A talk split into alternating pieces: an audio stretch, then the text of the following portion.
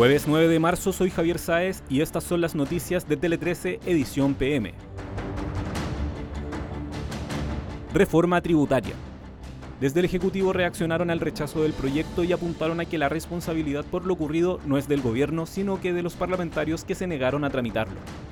El presidente Boric aseguró que los más afectados con este rechazo son los chilenos y llamó a buscar acuerdos que permitan tener una nueva reforma tributaria.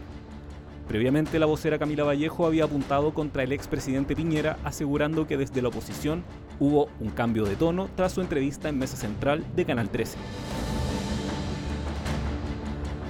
Nuevo femicidio.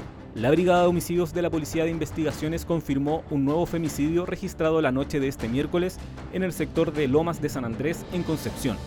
Según información policial, el agresor de 29 años atacó a su pareja de 31 e intentó luego quemar su cuerpo. Posterior a eso, se suicidó al interior del mismo inmueble. Horarios especiales. A poco más de una semana de una nueva versión de Lola Palusa, el Metro de Santiago anunció cambios de horarios para los días en que se desarrolla el festival. La estación Cerrillos de línea 6 operará hasta la 1 de la madrugada con posibilidad de salir del tren en Franklin, Ñuble, Estadio Nacional, Ñuñoa y Los Leones. Además, se informó que operarán cuatro servicios especiales de buses. Ataque ruso.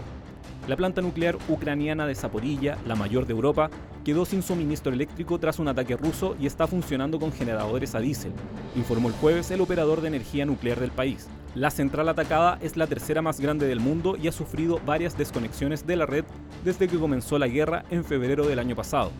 La empresa que la administraba antes de la ocupación rusa advirtió que los constantes apagones podrían provocar una emergencia mundial por radiación. Superclásico. En la previa del trascendental partido, los técnicos de Colo Colo y la Universidad de Chile realizaron sus respectivas conferencias de prensa. Ambos optaron por bajarle el perfil al partido y señalaron que no es el más importante del año.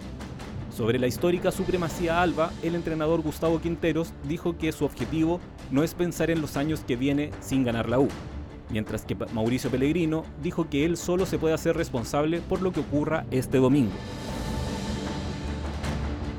Con esta información damos cierre a este boletín de noticias. Recuerda que siempre hay más en nuestro sitio web www.t13.cl.